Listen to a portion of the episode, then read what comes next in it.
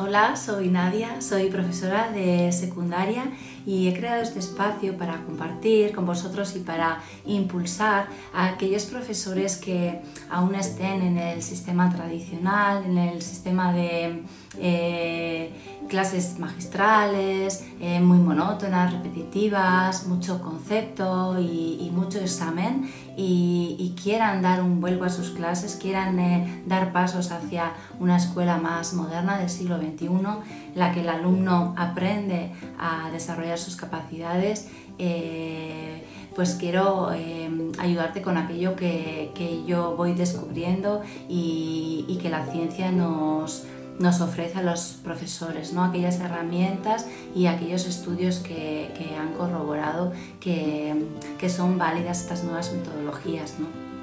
Hoy quiero hablarte de cómo motivar a los alumnos. Este es un, tema muy antiguo que siempre ha interesado mucho y realmente no hay, no hay grandes descubrimientos por hacer o, cosas muy complicadas o, misteriosas, ¿no? Eh, realmente eh, bueno, te quiero contar que tenemos dos tipos de motivación, la intrínseca y la extrínseca. Eh, la motivación extrínseca es la que más se trabaja en las familias y, en las escuelas, que es eh, la educación a través del castigo y del premio.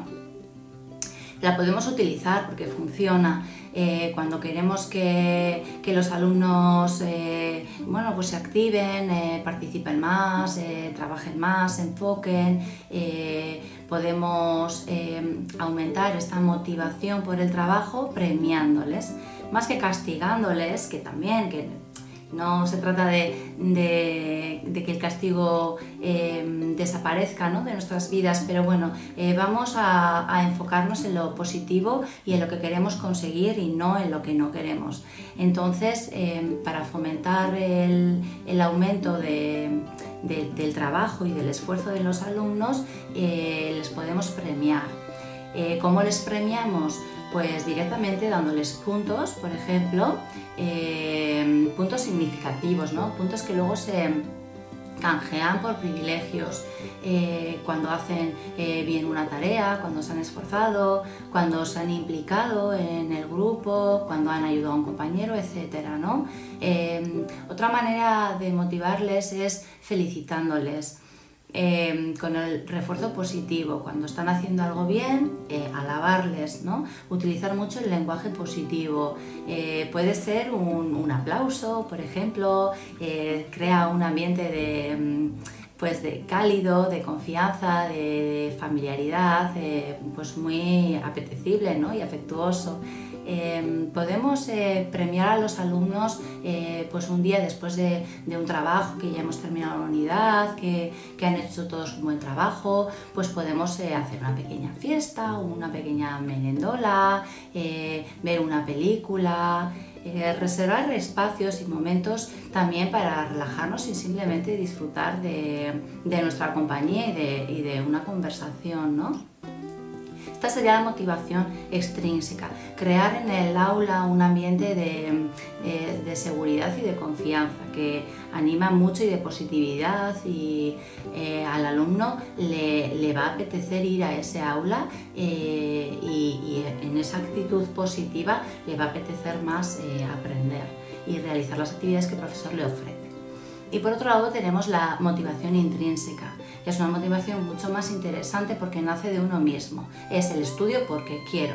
Y esto nos interesa mucho porque no queremos que solo nuestros alumnos estudien cuando están dentro del sistema educativo. Queremos que forme parte del estudio de su vida, también en su tiempo libre y, y en el futuro. Entonces, hay muchas maneras de fomentar el interés por, el aprendizaje sin más, ¿no? sin una recompensa detrás. Y esto se hace, eh, por ejemplo, el profesor eh, si muestra entusiasmo por lo que hace, si él es el primero que disfruta de sus clases, va a contagiar.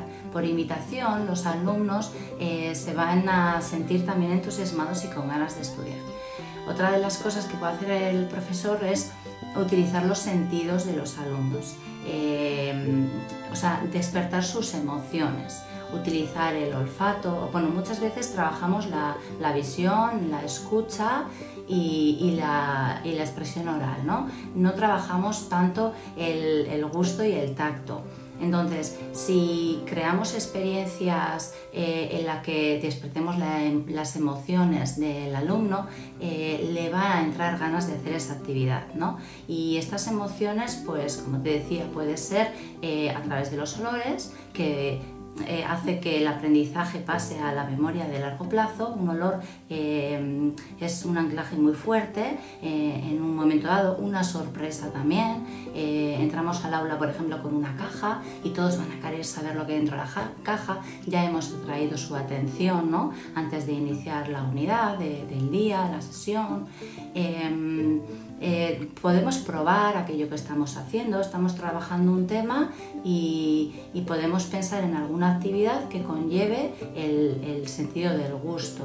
Esto va a hacer de forma natural que la persona se interese por esa actividad. Eh, entonces, este sería el segundo truco, utilizar eh, las emociones y los sentidos para despertar las ganas de hacer la tarea.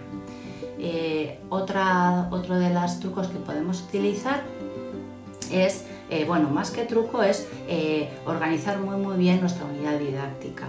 en el inicio de la unidad didáctica siempre tenemos que em, hacer una lluvia de ideas, generar un debate para que el profesor sepa a los alumnos qué saben de antemano de esa unidad que van a trabajar, cuál es el punto de partida.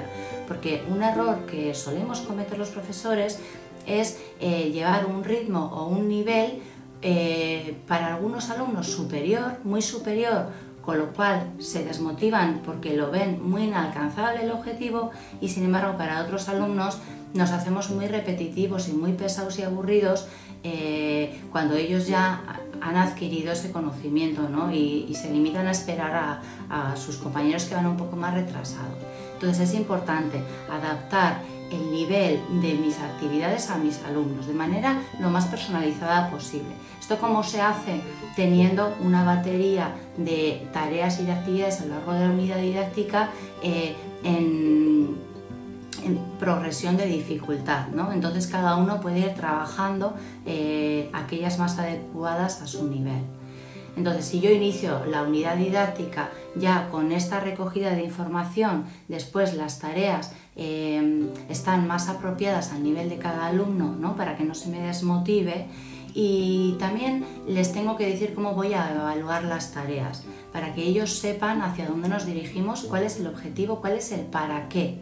También es muy importante que la unidad didáctica, que, que la sesión esté contextualizada y esto se consigue eh, conociendo a los alumnos, sabiendo cuál es su día a día, su realidad, sus intereses personales y yo les puedo poner ejemplos de lo que estamos trabajando, pero llevándoselos a su, a su nivel, a su, a su zona de confort, digamos, ¿no? Ahí ellos eh, van a comprender mejor lo que estamos trabajando y van a querer seguir aprendiendo, porque a toda persona le gusta aprender cosas nuevas y crecer y autorrealizarse. Esto es una necesidad intrínseca de la persona y es una satisfacción, ¿no?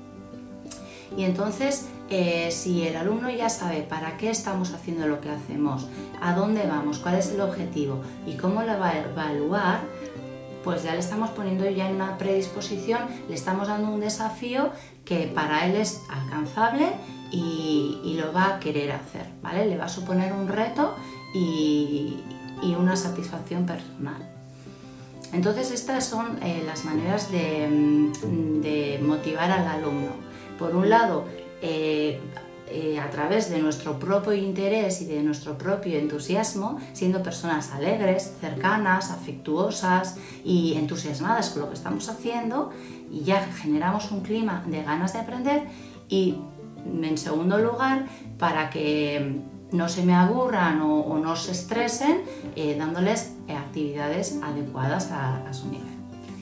Entonces, eh, espero que te hayan ayudado estos, estos consejos. Seguramente que ya los habías oído más veces, pero quizás luego nos falta el último paso y el más importante, que es llevarlo a la práctica y comprobar que realmente funciona. La relación cambia mucho con, con los alumnos, el clima es mucho más agradable y, el aprendizaje pues se da porque el entorno así lo, lo sugiere y lo genera.